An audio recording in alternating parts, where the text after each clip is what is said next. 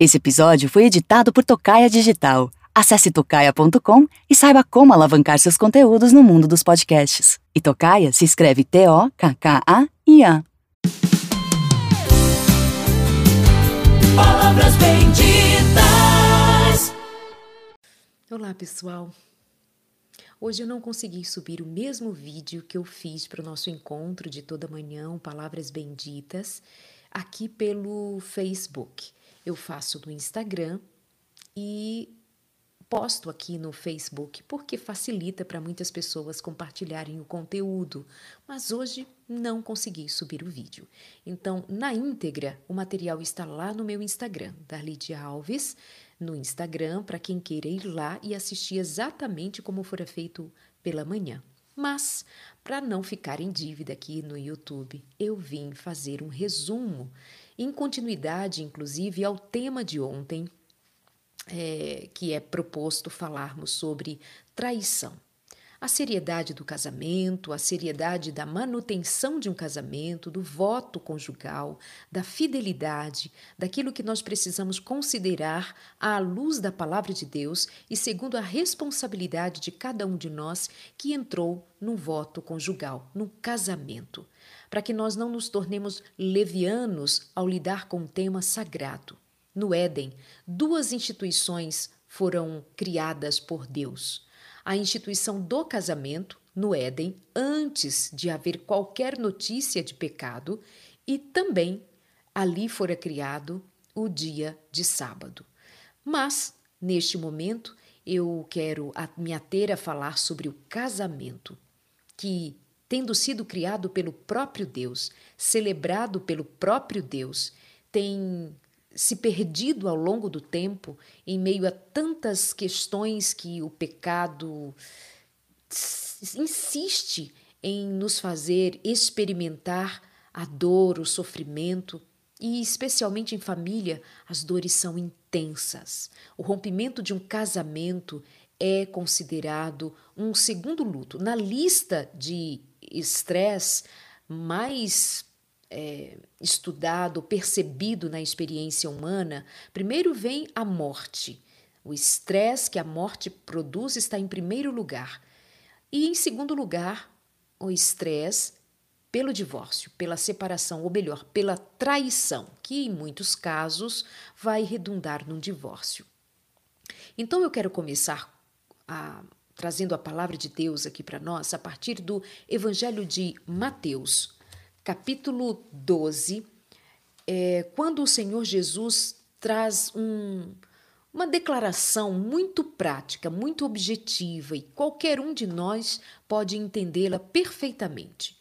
Jesus Cristo disse: Todo reino dividido contra si mesmo ficará deserto, e toda cidade ou casa dividida contra si mesma não subsistirá. Isso está em Mateus, capítulo 12, verso 25, uma declaração de Jesus Cristo dizendo que um reino dividido, todo reino dividido, ele diz, ele não se refere a uns e outros não, ele diz todo reino dividido contra si mesmo ficará deserto, e toda cidade ou casa dividida contra si mesma não subsistirá. E a minha proposta a falar sobre casamento na perspectiva da fidelidade e traição é justamente por considerar que muitas vezes nós temos levado em pouca conta a aliança conjugal, o voto conjugal, e quando há ruptura dessa aliança, Comumente se vê homens e mulheres, e maiormente são as mulheres que me procuram para falar a respeito dos seus sofrimentos, das suas trazendo as suas queixas, as suas dores. Então, muitas vezes eu me refiro às mulheres, mas tenho muita clareza de que independente do gênero, o casamento tem sido afetado por ambos e ambos sofrem e que homens e mulheres traem. Ponto.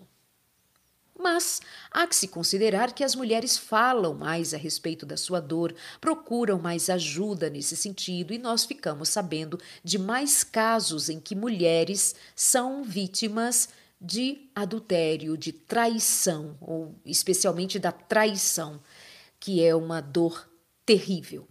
E uma das coisas que eu comecei a observar é que muitas dessas pessoas, elas sofrem não somente o dano da traição, mas o dano da pressão a que elas permaneçam nesta relação, sendo que pouquíssimas pessoas se dão conta de que está pedindo para uma pessoa em sofrimento algo tremendamente grave e difícil.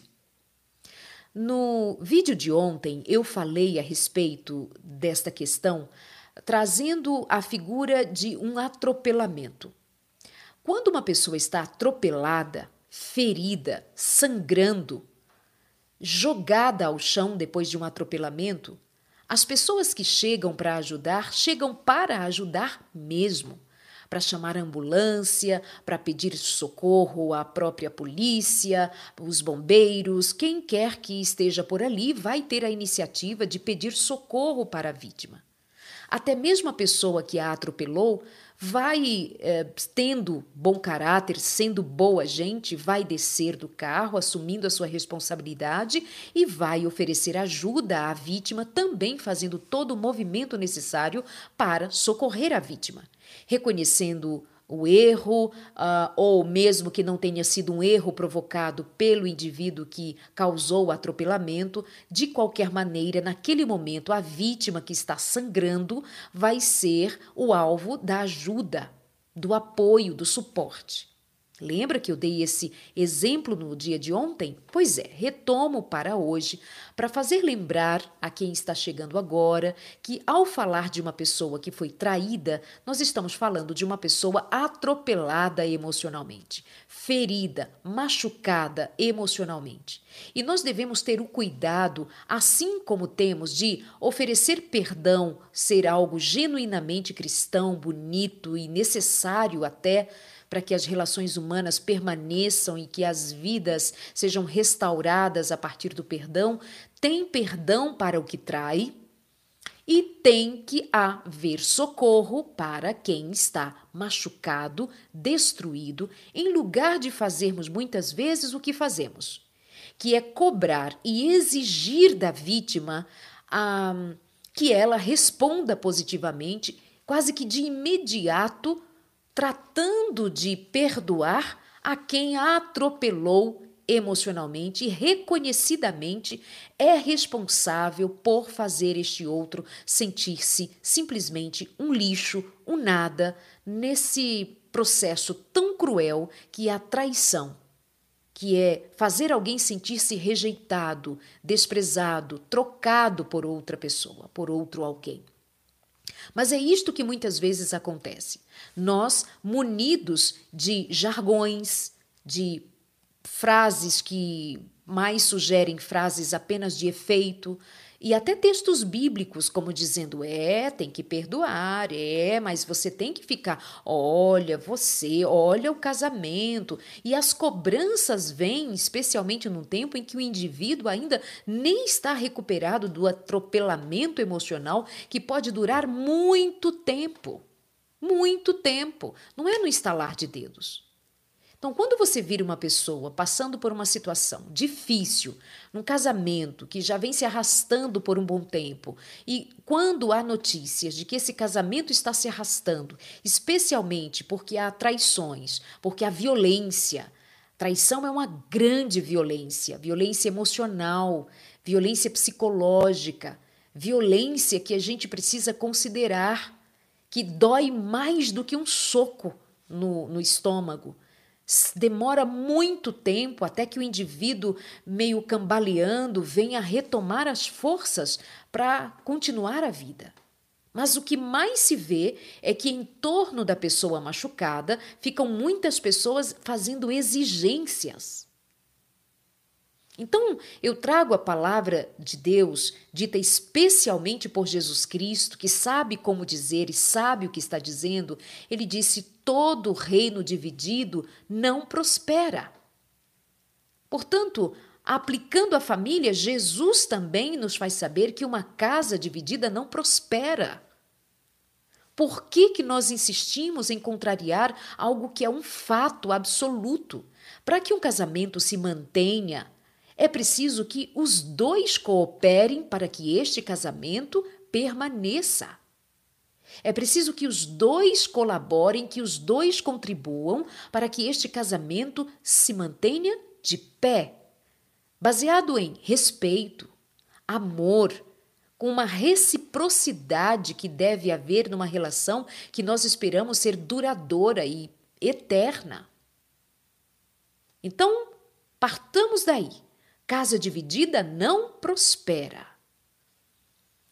Responsabilizar ou culpar, melhor dizendo, essa palavra é mais apropriada nesse contexto que eu estou aqui é, elaborando com você. Culpar uma pessoa de ela não conseguir perdoar alguém que a feriu duramente, sem considerar que ele esteja pronto não esteja pronta, se ela tem condições, se ela não tem condições. Então, eu quero te pedir licença para que me permita falar por estas pessoas. Eu peço a você licença para que me permita considerar a dor dessas pessoas, sendo que muitas vezes elas são tidas como duras de coração, porque elas não perdoam, porque elas não conseguem, porque elas isto ou aquilo, baseadas no seu juízo sobre o outro, é, causando-lhe mais dor e trazendo-lhes sobre este indivíduo em sofrimento, seja homem ou mulher, a pecha de que ele é egoísta e que por isso não perdoa. Há perdão para o que trai, há perdão para o traído. O Senhor Deus oferece perdão para todas as pessoas em quaisquer circunstâncias do da vida. O Senhor vai nos amparar. Apenas o que eu estou tratando neste nosso encontro é que tenhamos mais compaixão, tenhamos mais misericórdia dos homens e mulheres que, por estarem muito destruídos, muito feridos, não conseguem ainda elaborar este fato. E aí vamos a algumas histórias bem específicas que me chegam quase que diariamente. Aí eu pensei aqui uma das mais recentes.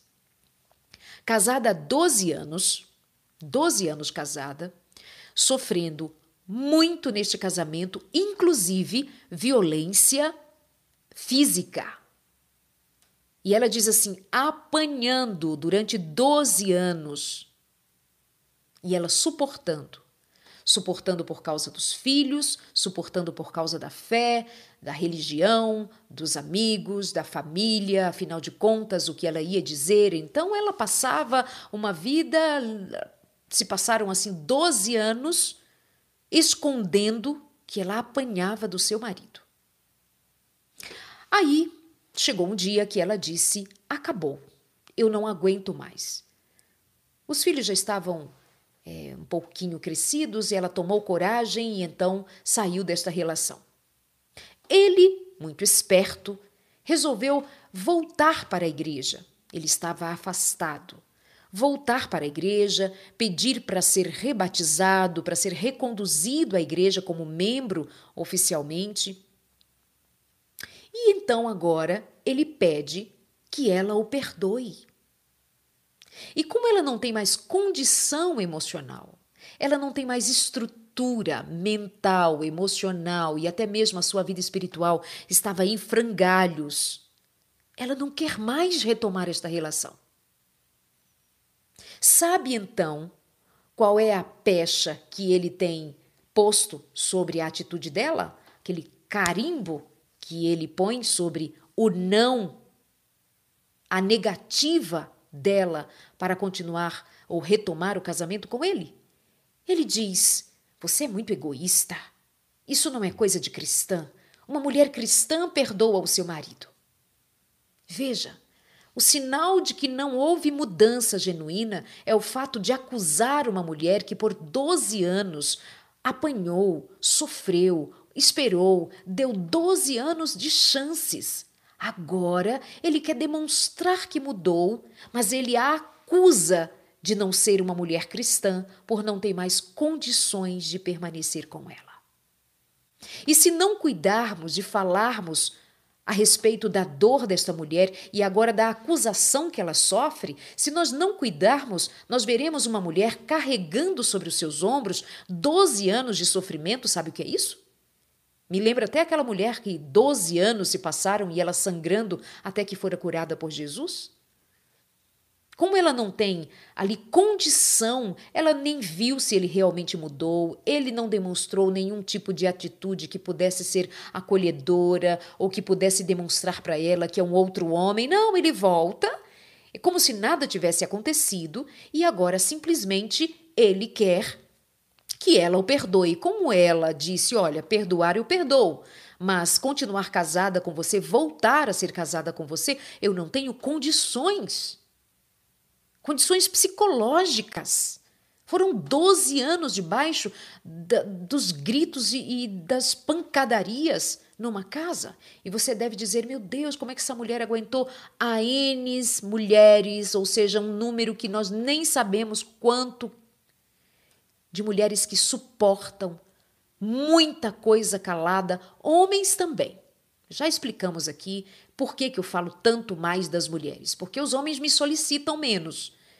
E não temos como negar que os números demonstram que, números oficiais, que mulheres sofrem mais violência.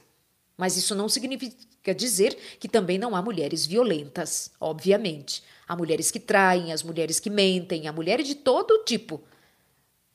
Mas a questão aqui é o caso específico de uma mulher que representa a tantas outras e que trazem uma história de violência sofrida e que tem um indivíduo que exige dela mudança. E vem os amigos, e vem a própria pessoas da própria família e aconselham que deem uma chance. Tenha cuidado quando você estiver pedindo que uma outra pessoa dê uma chance. Se certifique de que ela tenha condição. Se certifique de que ela está habilitada a entrar neste próximo passo sem que ela perca sua dignidade, sem que ela perca sua saúde emocional, sem que ela comece a duvidar de Deus, porque é isso que acontece muitas vezes. Muita gente duvida já de que Deus a ama porque ela está tão inserida num sofrimento e numa violência que ela chega a duvidar. Veja o nível de sofrimento de uma pessoa, aonde pode chegar. Então tenhamos compaixão, tenhamos misericórdia. Bom, e aí Jesus vai dizer que essa coisa do casamento é tão séria, tão séria, que quando os discípulos perguntaram a ele a respeito de casamento, ele disse assim: Olha, vocês ouviram o que foi dito. Não cometa adultério. Eu, porém, vos digo: todo que olhar para uma mulher com intenção impura já cometeu adultério com ela no seu coração. Veja como o casamento para Jesus, o voto conjugal, a fidelidade, era algo tão e é algo tão delicado para Deus, tão sensível para o coração de Deus, a fidelidade. Por quê? Porque Deus é fiel. Porque Ele é fiel. Quando Ele faz uma promessa, Ele cumpre. E uma promessa fora feita entre um homem uma mulher e Deus, um compromisso, mesmo que civil, mesmo que somente legal. O Senhor é testemunha de que um homem e uma mulher se uniram. Porque ele é fiel, quando ele participa deste voto conjugal, ele espera simplesmente ele espera fidelidade, porque o nome dele está envolvido. Então, o fato de desejar uma outra pessoa, sendo este que deseja casado ou casada, o Senhor Jesus não vai dizer que é adultério quando este indivíduo deitar com outro. O Senhor Jesus não considera adultério quando fizer sexo com o outro. O Senhor Jesus diz que adultera quando intencionalmente já desejou aqui Sexo, prazer, desejo, lascívia, carne, desejos da carne com outra pessoa. Então veja como ele, ele leva a questão a um patamar muito, mas muito mais sério, muito mais gravoso do que simplesmente dizer assim, deixa eu ver, ah, ele saiu, transou com ela, ah, então é, é sim, então tá atestado, tá aqui o carimbo, isso é adultério. Claro que não há como provar que alguém pensou, mas é só para a gente saber a profundidade, a gravidade que Jesus dá ao voto conjugal e a fidelidade. Só para ninguém ter dúvida, não é? E ele vai dizer a seguir: Se o seu olho direito leva você a tropeçar, arranque-o e jogue fora. Pois é preferível você perder uma parte do seu corpo do que ter o corpo inteiro lançado no inferno. Olha como ele usa uma linguagem dura. E se a sua mão direita leva você a tropeçar, corte-a e jogue-a fora, pois é preferível você perder uma parte do seu corpo do que o corpo inteiro ir para o inferno. É nesse contexto de ensino sobre o casamento que Jesus está falando. Aí vem a seguir. Também foi dito: aquele que repudiar a sua mulher deve dar-lhe uma carta de divórcio. Eu, porém, lhes digo: quem repudiar a sua mulher, exceto em caso de relação sexual ilícita, na verdade, ele diz até no plural, exceto em caso de relações sexuais ilícitas, a expõe a se, a se tornar adúltera e aquele que casar com a repudiada comete adultério. Vou ler a que você preste atenção mais uma vez e devagar. Ele diz. Quem repudiar a sua mulher a expõe a se tornar adúltera. E aquele que casar com a repudiada comete adultério, exceto em caso de relações sexuais ilícitas. Então, o adultério começou na intenção, no pensamento, adulterou. Divórcio. Divórcio, o Senhor emenda na mesma questão. Que não divórcio, exceto em casos em que se constatou que houve relação sexual ilícita. Divórcio. Este divórcio libera a pessoa que foi vitimada pela quebra da aliança conjugal por aquela que sofreu a desonra de o outro ter escolhido quebrar a aliança conjugal. Óbvio que da vontade de Deus que haja perdão, óbvio que da parte de Deus, o Espírito de Deus vai trabalhar para que haja arrependimento, reparação, para que haja restauração, é claro. Mas lembre-se que a minha proposta é fazê-lo pensar a respeito do cuidado que devemos ter com uma pessoa que não está em condição e nós ficamos exigindo que ela simplesmente permaneça num casamento que já virou um inferno. Ok? É para a gente ter misericórdia, porque este é um assunto doído, muito doído, de tal maneira que até mesmo Jesus Cristo, sendo ele tão enfático com relação ao voto matrimonial, à conjugalidade, à instituição que foi, fora levantado lá no Éden, vem Jesus Cristo reconhecendo que há quebra de aliança quando há adultério, traição.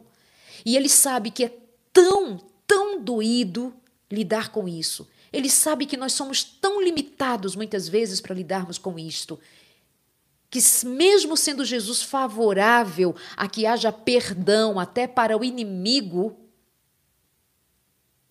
Jesus, na oração do Pai Nosso, ele associa nós sermos perdoados o, com o quanto nós perdoamos também. Mas Jesus sabe que nós não deitamos com o inimigo. Jesus sabe que nós não moramos com o inimigo debaixo do mesmo teto. Jesus sabe que, mesmo eu perdoando o meu inimigo, mesmo eu orando pelo meu inimigo, não é o que se espera do inimigo, e nem que nós queiramos que o inimigo agora é alvo do nosso perdão, do nosso amor, não significa que este inimigo passou a ser nosso amigo e que nós vamos trazê-lo para dentro da nossa casa, para conviver com ele, para ter intimidade com ele, como o que acontece quando um vínculo conjugal se quebra, há adultério, traição, sofrimento, violência. Aí nós vamos dizer assim: olha, Jesus disse para perdoar. É? Então deita você com o inimigo. Beija, abraça o inimigo. Abraça, beija o inimigo, faz sexo com ele, faz tudo com ele, o inimigo, a inimiga, enfim. Vê se cabe uma coisa dentro da outra. Vê se cabe. Se não passa ali na cabeça de um e de outro, o que fez com a outra, por que deixou a outra, sabe? Coisas assim a gente precisa respeitar. E se decidir perdoar, bendito seja o nome de Deus, louvado seja o nome do nosso Senhor e Salvador Jesus Cristo. Mas essa é uma questão do indivíduo, sabe por quê? Perdoar tem um preço. Perdoar não é de graça. Perdoar tem o preço de tocar a vida, de seguir adiante, sem ficar lançando mal do que acontecera lá atrás, sem ficar trazendo de lá até aqui sempre a mesma questão. Tem o preço de pagar com a vergonha, com a humilhação, abrir mão do orgulho e ser humilde para reconhecer é, que até pode ter parte nisso, não com relação à decisão da traição, mas que ela pode ser parte atuante agora na retomada disso e humildemente se dispor para o outro. Não é bonito isso? Bendito seja Deus. E qual é a parte do indivíduo que trai? O indivíduo que trai tem que pagar o preço para ser alvo agora de confiança, para ter a confiança retomada entre o casal. Sabe que eu estava lendo a carta de Paulo aos Hebreus? E Paulo, entre tantas palavras ali que são tremendas, ele, quando vai falar a respeito do sacrifício de Jesus, ele diz que não há remissão de pecados sem o derramamento de sangue. Em todo o processo é, entre Deus e o povo, ensinando-os a respeito da, da purificação, dos sacrifícios e de todo aquele ritual que havia até chegar no Cordeiro de Deus, aquele que fora morto para tirar o pecado do mundo, sabe? Jesus Cristo. Precisou haver o derramamento de sangue de Jesus Cristo, ou seja, a entrega absoluta. E para você restaurar a confiança de alguém, recuperar a confiança, o casamento, precisa demonstrar arrependimento profundo. E essa linguagem que é aplicada a Jesus Cristo, obviamente, que é o, Cordeiro de Deus que foi morto, ou seja, com o sangue de Cristo nós temos a garantia da salvação. Mas eu me aproprio dessa palavra só para nos fazer pensar que quando eu também espero o perdão de alguém, eu preciso pagar o preço. E sabe qual é o preço? O comprometimento de me fazer confiável. Ainda que para isso eu tenha que derramar o sangue, sabe? No sentido figurado, derramar o sangue, ou seja, me dedicar para me fazer percebido outra vez como alguém de confiança, já que aquela confiança fora quebrada. Mas há pessoas que simplesmente voltam para casa e vão dizer assim: ah, estou voltando e. Ah, também não é tanto assim, não precisa chorar assim, ah, para com isso. Como outro caso que a moça me diz: eu não aguento mais, não confio. Ele sai de casa para casa da mãe, eu não confio, para o trabalho, eu não confio, em nenhuma situação. E eles brigam horrores. Todos os dias, brigas e mais brigas porque não há confiança. Aí agora eu quero falar diretamente com quem decidiu perdoar, mas continua nessa nesse movimento autodestrutivo de em lugar de ter se se disposto e decidido a retomar essa relação, esperando sim que o outro corresponda, mas tendo inteligência emocional suficiente e espiritual suficiente para administrar essa nova experiência, tendo controle de si mesma. Então, retomando aquela linguagem do atropelamento, para onde vai uma pessoa atropelada que está extremamente ferida, quebrada? Ela não vai para casa se recuperar em casa. Primeiro, ela vai para um hospital para ser tratada. Então, buscar ajuda, ajuda terapêutica. Se precisa, uma ajuda psiquiátrica, se for o caso de tomar uma medicação para acalmar os nervos, para ter condição de lidar com esta nova parte da jornada. Se você estiver muito mal, recorre às ferramentas necessárias ou que estejam disponíveis para que você tenha a sua a sua identidade preservada, a sua experiência centrada no fato de que você é responsável pelas suas escolhas e agora você está escolhendo perdoar, portanto, ficar nesta relação. Para o seu bem, você só deveria ficar nesta relação quando você estivesse mais ou menos, não vou dizer de tudo, mas mais ou menos segura de que você vai ter condições de lidar com uma pessoa que te traiu, mas que está prometendo mudar e você resolveu dar uma chance. E você vai observar se esta chance realmente faz sentido mas também é importante saber o quanto você estará ajudada com os seus curativos, ainda que seja o caso, com é, os, os ferimentos ainda doloridos, ainda cicatrizando, ainda processo, mas eu estou te pedindo que você considere prestar atenção em você, se você tem condição de esperar que essas feridas se fechem agindo como tem agido até aqui. E me refiro a quem tem agido até aqui, segundo este segundo caso que eu citei, de uma mulher que não consegue perdoar este marido, que ele não pode dar uma volta no quarteirão, que ela já quer saber por que, que ele não chegou um segundo antes do que ela esperava que deveria ser. Se este homem não é confiável, se depois de todas as tentativas este homem tem demonstrado que não é confiável, e que ele não chegou na hora, como por exemplo ela diz de uma, de uma ocasião em que ela com um bebê de três meses de idade, ela estava em casa, portanto, com a, o seu bebê, e ele saiu de casa dizendo que ia à casa de um amigo, aniversário, alguma coisa assim. Ela já fica né, prestando atenção. E ele disse que voltaria às 10 horas da noite. Tudo bem. Ele chegou uma hora da manhã. Então, aqueles combinados que são feitos para serem atendidos nesse processo precisa ser levado em conta como algo sério. São pequenas amostras de que você está realmente disposto a se mostrar uma pessoa confiável. Mas esta mulher, ela me relata das inúmeras brigas e quando ele chegou uma hora da manhã em casa, eles brigaram muitas horas seguidas, muitas horas. O filho acorda, tem um filho mais velho também acorda, vê todos os dias aquelas intrigas, vê que os pais estão o tempo inteiro xingando, brigando, porque ela está desconfiando, porque ele não é confiável. Aí eu pergunto para você: por que ficar? Para que ficar?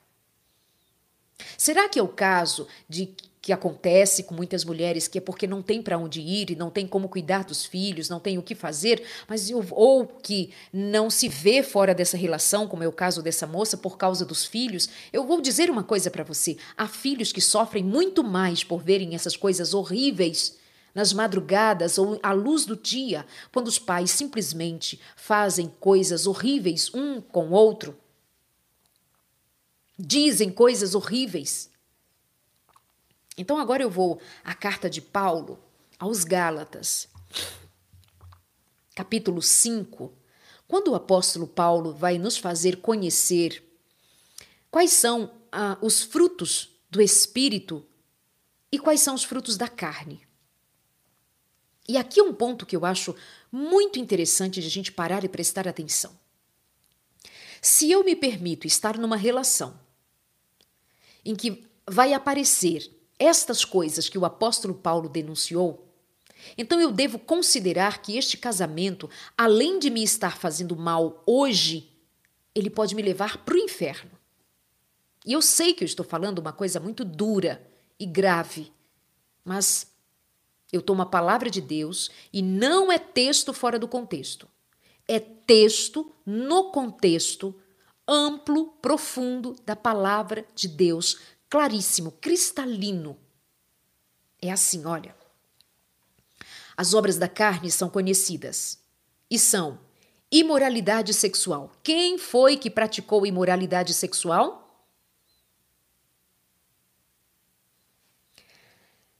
feitiçarias, inimizades, rixas.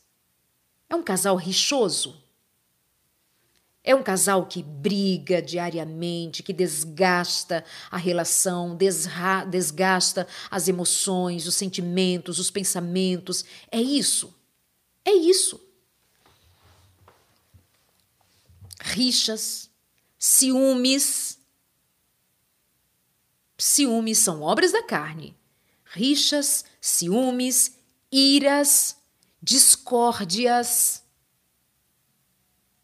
divisões.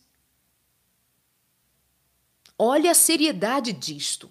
Permanecer numa relação onde o fato de ter ficado, de permanecer nesta relação, faz com que sejam produzidos frutos da carne como discórdias, divisões, iras, ciúmes, rixas, inimizades.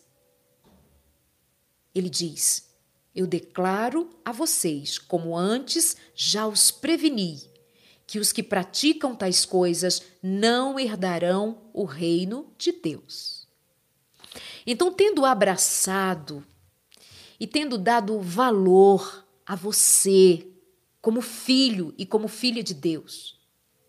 De tal maneira que você se perceba estar num jogo autodestrutivo, maligno, que pode te levar a perder o reino de Deus.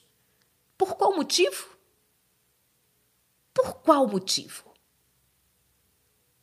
Um mortal vai te tirar do reino de Deus porque esta relação tem sido tóxica, tem sido doente e você tem se permitido a, mesmo tendo dado a oportunidade de continuar, continuar como? Continuar de que maneira?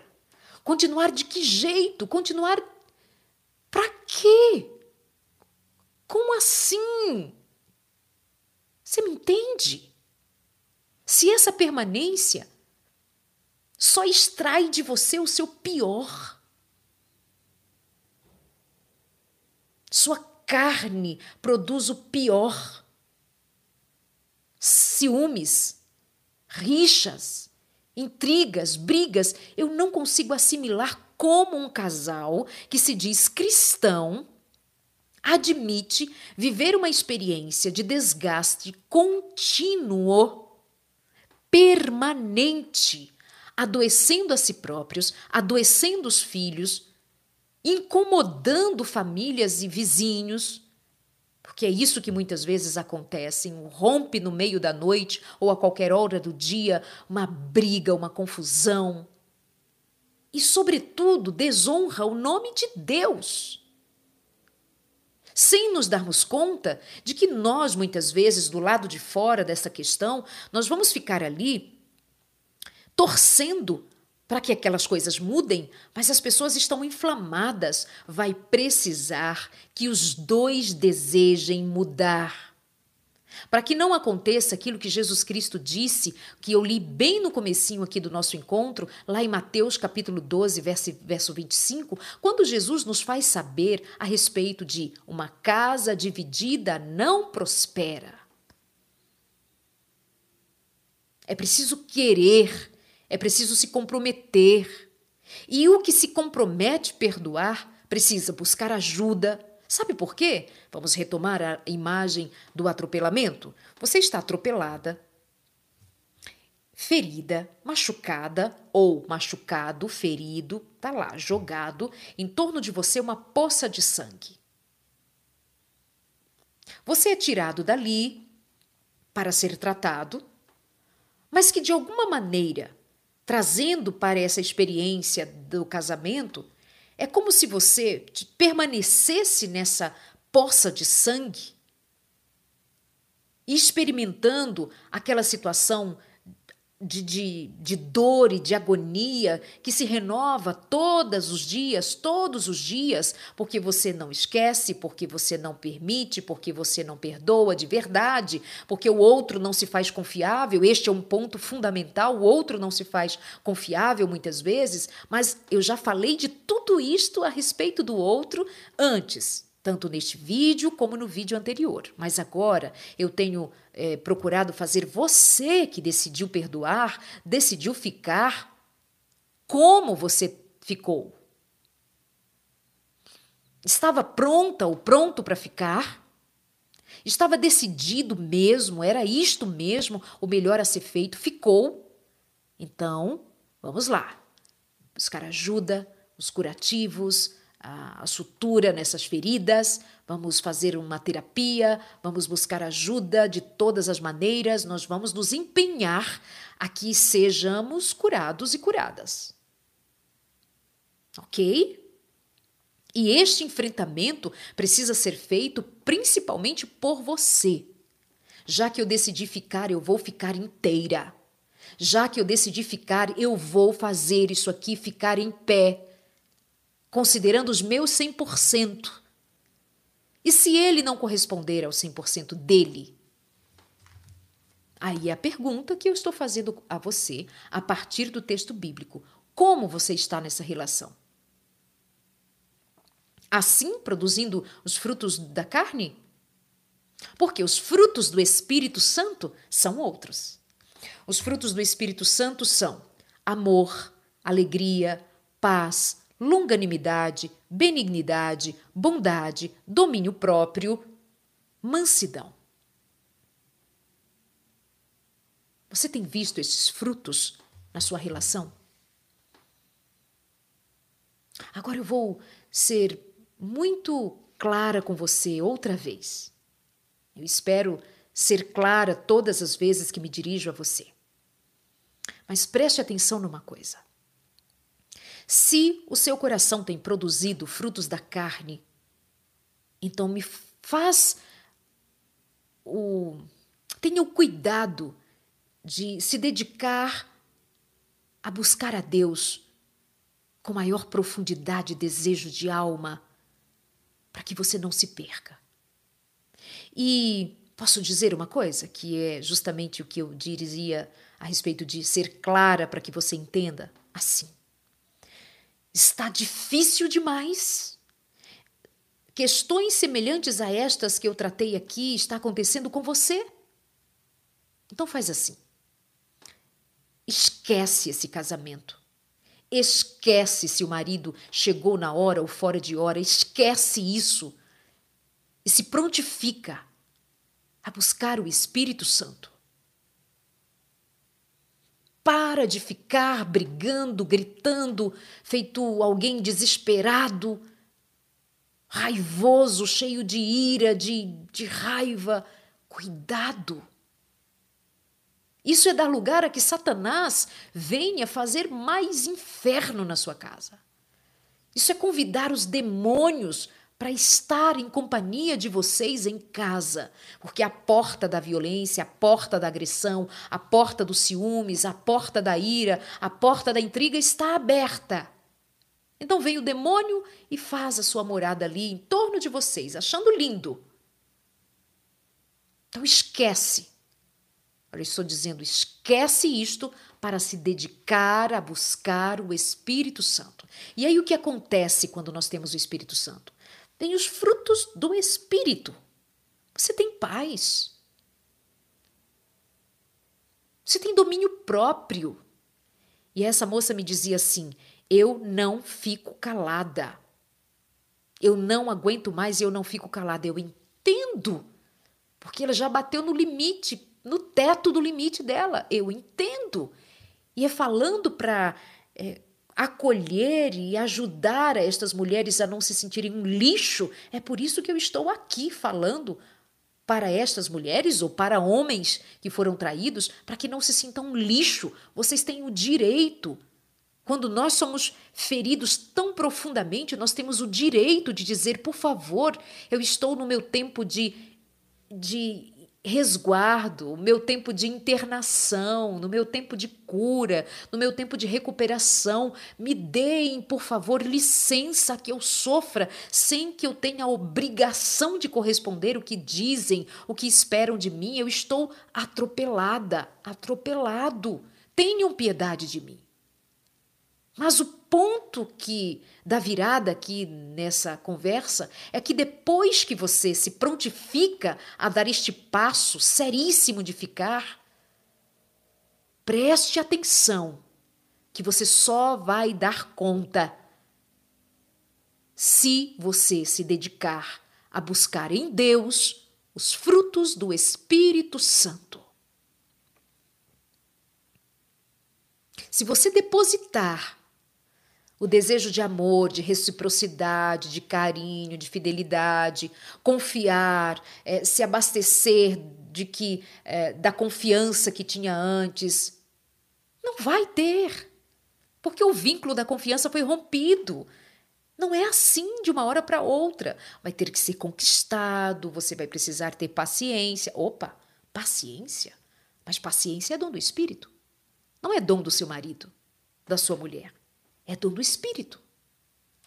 Você vai ter que realmente viver o amor que você diz tanto ter e que por causa do amor resolveu ficar.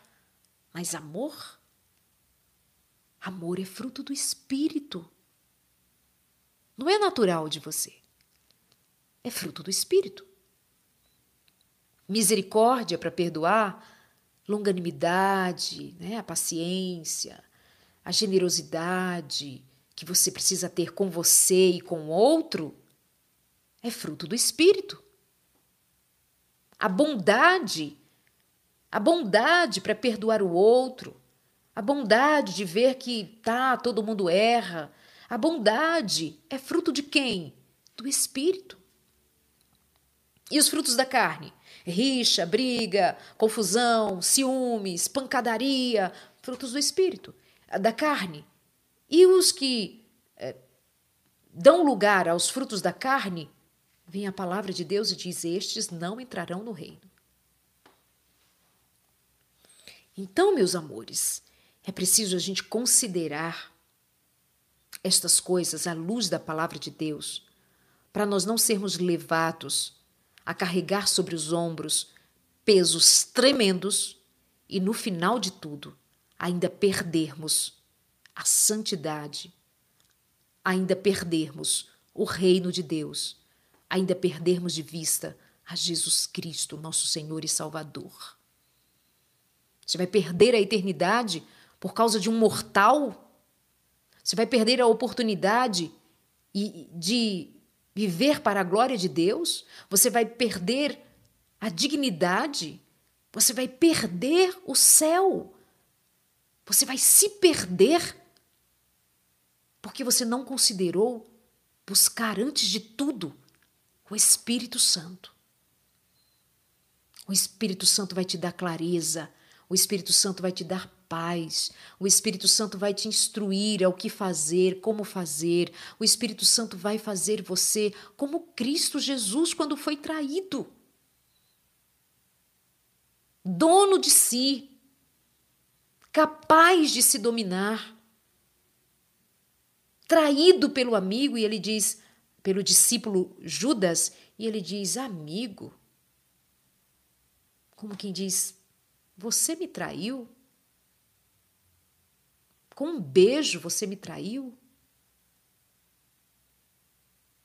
Então, mas isso nós só vamos encontrar no Espírito de Cristo. Como é que faz, Darleide? Tem uma série aqui no canal só sobre o batismo do Espírito Santo que eu fiz para vocês. Como é que faz, Darleide? Jesus Cristo disse que é pedir, pedir, clamar, todo tempo, todo tempo. Ele disse: se bater, a porta vai se abrir, se pedir, vai receber, se quiser, está disponível. É preciso pedir muito. Jesus falou de muita insistência para que tenhamos o Espírito Santo. E tendo o Espírito Santo, aí nós conseguiremos avançar, mas sem perder de vista o reino, a glória de Deus. Não troque o céu por nada nem por ninguém. Não troque o céu, porque o sacrifício que Jesus Cristo fez para que você garantisse o lugar do céu, para que ele tivesse o seu coração, sua vida, e em lugar de ela se perder por causa do pecado, ele a comprou com o próprio sangue para te dar a vida eterna, vai perder? Vai viver pela carne em lugar de viver pelo Espírito de Deus? Em nome de Jesus. Acorda para a vida, para a glória de Deus, para o poder de Deus.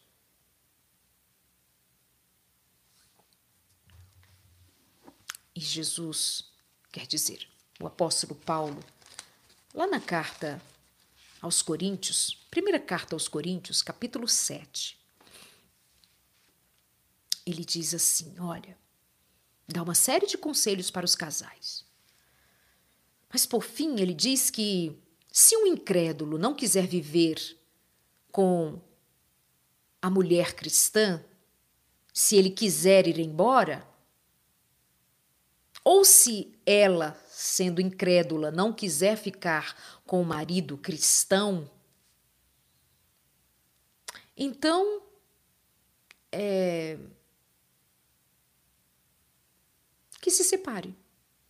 E ele diz assim no verso 15, tá? Primeira carta aos Coríntios, capítulo 7, verso 15. Ele diz: Mas se o não crente quiser separar-se, que se separe. Em tais casos, não fica sujeito à servidão nem o irmão, nem a irmã. Deus chamou vocês para viverem em paz. Deus chamou vocês para viverem em paz. Pois você, ó mulher, como sabe se salvará o seu marido? Ou você, ó marido, como sabe se salvará a sua mulher? Viver em paz. Viver em paz.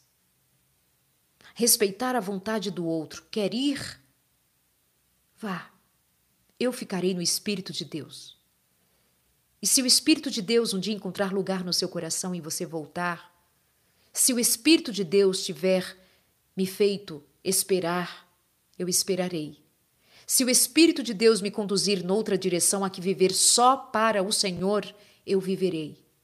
Se o Espírito de Deus me conduzir a viver um outro casamento para a glória de Deus, assim o farei, porque eu não estarei em pecado como já vimos segundo a palavra do próprio Cristo Jesus e agora do apóstolo Paulo.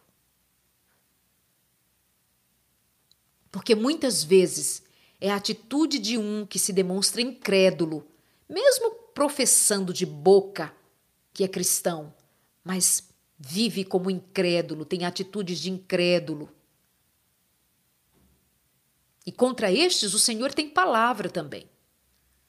Ele diz que estes que dizem ser cristãos e maltratam os da própria casa, eles são piores que os incrédulos. Já pensou? Piores que os incrédulos. É muito sério. O Senhor nos chamou para viver em paz.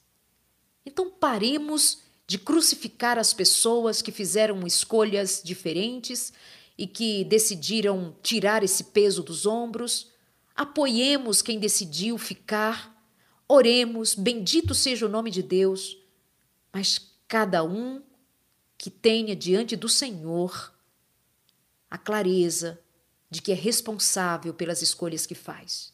E mesmo tendo decidido ficar, o Senhor Jesus quer ver na tua vida frutos do Espírito Santo. O Espírito Santo e não frutos da carne, que para ficar numa relação precisa viver os frutos da carne, porque a humanidade por si só toma o lugar da razão, quase que fica sem juízo para dar conta de algo que simplesmente não tem condição de fazê-lo. Que é continuar se sentindo um lixo, desrespeitado, desrespeitada. O Senhor tem grandes coisas para a tua vida. E por isso que está lá em Isaías, capítulo 5, 54, verso 5, quando o Senhor diz: Eu mesmo serei o teu marido. Eu mesmo. O Senhor, inclusive o Senhor faz essa proposta porque ele sabe que essa é uma figura muito especial, né? Ter um marido, ter uma segurança. Isaías 55, verso 4, ele diz: Eis que eu fiz dele uma testemunha, eis que você ele está falando de aliança eterna, inclusive. Ah, todos vocês que têm sede, venham às águas. E vocês que não têm dinheiro, venham e compram. Sim, venham e comprem. Mas eu estou lendo o 55, né? É o 54, verso 5. Porque o seu Criador é o seu marido, Senhor dos exércitos é o seu nome, o Santo de Israel é o seu redentor. Ele é chamado o Deus de toda a terra porque o seu Criador é o seu marido. Se o marido faltar, e se a mulher faltar, Deus é tudo, em todos, em Cristo Jesus, o nosso Senhor. Que o Senhor te abençoe e te guarde. Que o Senhor faça resplandecer o rosto dele sobre você. Que o Senhor tenha piedade de todos nós e que o Espírito Santo reine. Deus te abençoe. Eu falo estas coisas baseada no meu livro, Um Amor Sem Fim. Um livro que eu escrevi com muito carinho para falar da seriedade do casamento, para acolher os que sofrem, para fazer pensar a respeito da aliança conjugal como algo divino, divino e eterno, nestas condições de nós não trocarmos a nossa salvação para viver em companhia de alguém que despreza, então você pode inclusive encontrar o meu livro no site darleidealves.com, tá bem? E neste período nós estamos todas as manhãs, às 7 horas da manhã, ao vivo no Instagram, arroba Darleide Alves. Compartilha, manda essa palavra para alguém que você crê deva saber se você considerou ser um bom conteúdo. Obrigada pelo carinho. Meu nome é Darleide Alves e eu estou sempre aqui procurando comunicar a palavra, o conhecimento, com muito desejo de acolher, também de exortar, mas sempre segundo a palavra e o amor de Deus. Um grande abraço para vocês, obrigada pela companhia. Vou ler aí todos os recadinhos. Faz o seguinte, já se inscreveu no meu canal? Curte aí e compartilha, tá? Bem facinho. Curte e compartilha. Curte e compartilha. Um beijo, até o próximo encontro. Fiquem com Deus.